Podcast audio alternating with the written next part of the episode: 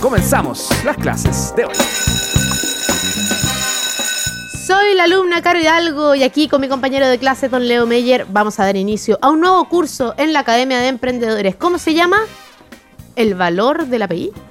Es el valor del país más allá del dominio web y marcas en el horizonte de las pymes. No, es el nombre del curso. Sí, pues. Primer chascarro, o sea, el nombre de la clase, perdón.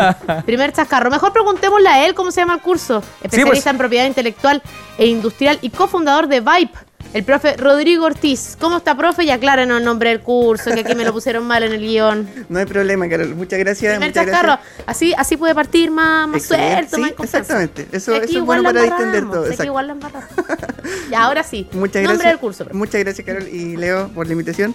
Eh, bueno, el nombre del curso eh, es precisamente el ABC de la propiedad industrial para pymes. Perfecto. Eh, y un poco la idea del curso, el objetivo principal, es expandir el paradigma de lo que es hoy día el emprendimiento en Chile. Normalmente, eh, y como ya lo mencionó mi colega Javier anteriormente, eh, hay, un, perfil del emprendedor, ¿cierto? Que comienza, eh, quiere hacer su empresa, quiere tratar de posicionarse y empieza con, todo lo básico, que es un poco lo que nosotros vamos a ver un poco acá. Pero, pero luego cuando, cuando ya la empresa comienza a andar, eh, es necesario afianzar. Y hay varias maneras de hacerlo.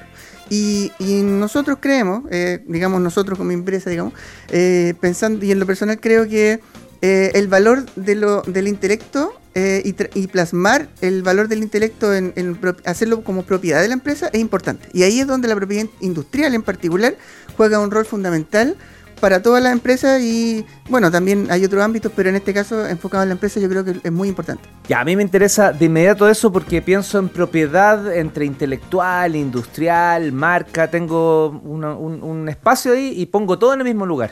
Me imagino que es un error. A ver si me ayudas un poquito y particularmente a entender mejor qué es la propiedad industrial. Perfecto. Bueno, el término genérico propiedad intelectual es como un gran paraguas.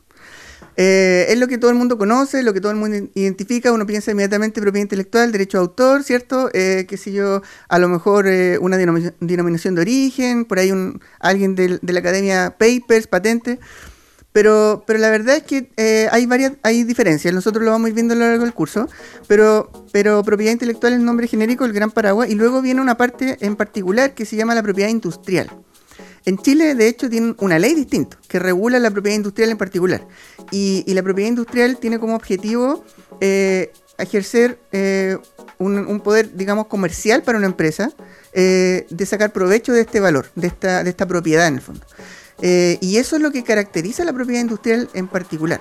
Y hay varias herramientas dentro de la propiedad industrial, que es la que vamos a ir viendo en el curso. eh, y, cada una de estas herramientas tiene un foco, eh, y este foco va a depender de cuál es la necesidad o el origen eh, del, nacimiento de la empresa. Hay, hay gente que generalmente cuando parte un, em- un emprendimiento, alguien quiere resolver un problema. Dice, acá hay algo que no se está haciendo bien, yo quiero hacerme cargo y lo resuelvo, pero para resolverlo tiene que desarrollar varias cosas. A veces tiene que desarrollar metodología, a veces tiene que crear productos, a veces tiene que cambiar las cosas de alguna manera, mejorar algo, y cada una de estas cosas tiene valor. Y, eso se puede identificar dentro de la herramienta de la propiedad industrial y ese es un poco el objetivo de este curso, que la gente identifique, ojalá eh, los auditores eh, se, se manejen más adelante en esto y digan, ah, acá identifico que tengo valor en estos dos elementos y por ahí a lo mejor podría meter esta herramienta o esta otra herramienta. O cómo hacerlas conversar. Un poco el, el- el objetivo también al final, me estoy adelantando yo mismo a las clases, pero el, el- el- el final de esto es como que la gente piense en una estrategia de protección al- a, largo plazo. No, no solamente se quede con, con lo primero, que es importante, pero no es lo último. Esto es un tema lo de la propiedad intelectual e industrial, profe, y no sé, yo entiendo que uno puede proteger las marcas, uno puede proteger dominios, pero ¿hay algo más que tenga que proteger a la hora de emprender? Sí, de hecho, bueno, eh, normalmente cuando una empresa parte, eh, a veces parten informal, pero luego se van formalizando. eh, lo primero, ¿cierto?, es la, sociedad, eh, luego probablemente un sitio web, a lo mejor redes sociales, y probablemente marca, que generalmente en ese orden. y, pero luego de esto, esto esos tres elementos ayudan para posicionarse en el mercado, para distinguirse, para generar comunidad, como lo, lo mencionó un- una colega anterior. Eh, pero de ahí vienen otros elementos, eh, que en, el largo plazo, por ejemplo, empresas de servicio, empresas del, del rubro industrial o, o emprendimientos que podrían tener potencial en, en cierta área, eh, quienes a lo mejor van a ser importantes para capitalizar, para tener inversionistas, para desarrollar nuevas mm, áreas dentro de su propia empresa, eh, tienen que crear valor y también mantener ese valor. Y una manera de hacerlo es mediante la herramienta de la propiedad industrial. Entonces, por ejemplo, eh, la propiedad industrial comprende marcas, pero también comprende patentes, eh, modelos de utilidad, diseño industrial, denominación geográfica eh, y, por supuesto, secreto industrial. Hay algunas otras, las podemos ir viendo, pero cada una tiene un- una razón de ser, tiene un objetivo.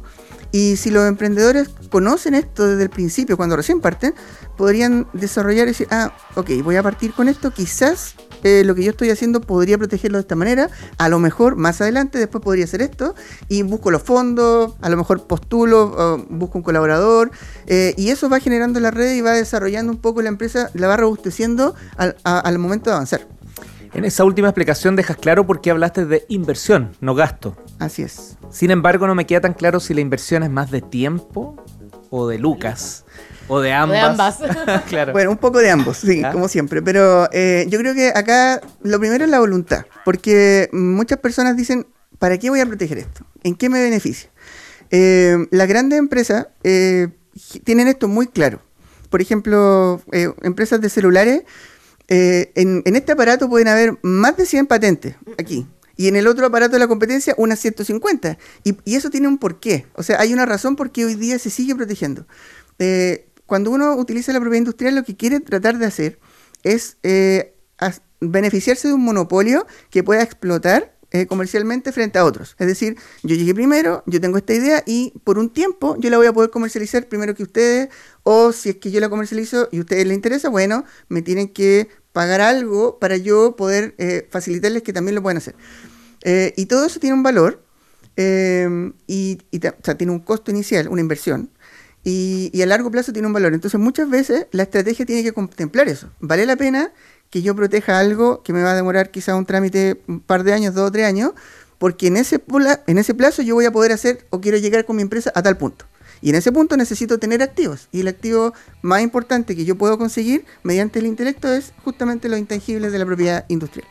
Oye, profe, em, este tema de puede sonar como medio chino mandarín para algún emprendedor o emprendedora que nos está escuchando. Perfecto. ¿Dónde te encuentran en caso que tengan alguna pregunta o necesiten, no sé, eh, contratar los servicios de Vibe, por ejemplo? No, Por supuesto. ¿O qué Bueno, realizan en Vibe también, aparte? Por? Eh, bueno, el- nosotros en BAI partimos, eh, yo soy bioquímico de profesión, pero me, me salí un poquito a la oveja negra de la ciencia, me fui hacia el lado de la, de la industria. Una oveja negra, que la oveja oveja negra al negra. bordado, la oveja negra.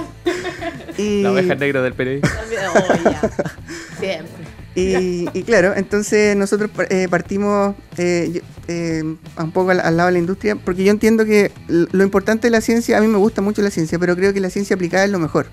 Y, y la manera de hacerlo es a través de la industria, o sea, conversando con la industria, en- entendiendo eh, los, la- las necesidades de la sociedad, del consumidor y de la industria, y abordarlo a través de la, de la academia. Y, en ese, en ese, eh, en ese círculo, eh, la propiedad industrial en particular tiene un rol fundamental. Entonces, eh, como nosotros también somos emprendedores, Vibe eh, es un emprendimiento de servicios que funciona como un, eh, a mí me gusta decir que es como un equipo de profesionales eh, externo de una empresa, pero haciéndose parte de la empresa. Un poco, un poco lo que decía Javiera, que es nuestra colega eh, anteriormente en, el- en otro segmento, eh, que justamente eh, uno tiene que enamorarse del, cliente, ¿cierto? Pero en este caso nosotros, a mí me gusta ponerme en el lugar del cliente, entender cuál es su necesidad. Yo, yo como emprendedor, ¿qué es lo que quiero del servicio que me están prestando? Y, y- y desde el punto de vista técnico, yo puedo ayudarlo y me pongo en su lugar y trato de hacer todas las gestiones que, que corresponden, eh, eh, la estrategia, explicarle por cuál es el mejor camino, cuáles son las opciones y que, y que tome las mejores decisiones de manera temprana, ojalá. Eso pasa eh, en propiedad industrial, mucha gente va por el dolor, llega por el dolor y no por, por lo que quiere hacer. Así que eso es un poco lo que ah, en Vibe tratamos de evitar eso, No es preventivo, es reactivo. lamentablemente. Vibe.cl eh, para quienes quieran más información. Con B corta. Con B Así corte, es. con P al final. Vibe. Rodrigo Ortiz con Z. Ah, vamos a ver. Rodrigo Ortiz, bioquímico especialista. bioquímico especialista en propiedad intelectual e industrial y cofundador de, ya veníamos conversando, Vibe.cl. Muchas gracias por la primera clase y felicitaciones porque pudimos decir todo lo que, lo que pensábamos, ¿o no? Así es, muchas gracias Leo, muchas gracias Carol. Hasta dos semanas más, profe, que Nos estén muy vemos. bien. Sí, ok.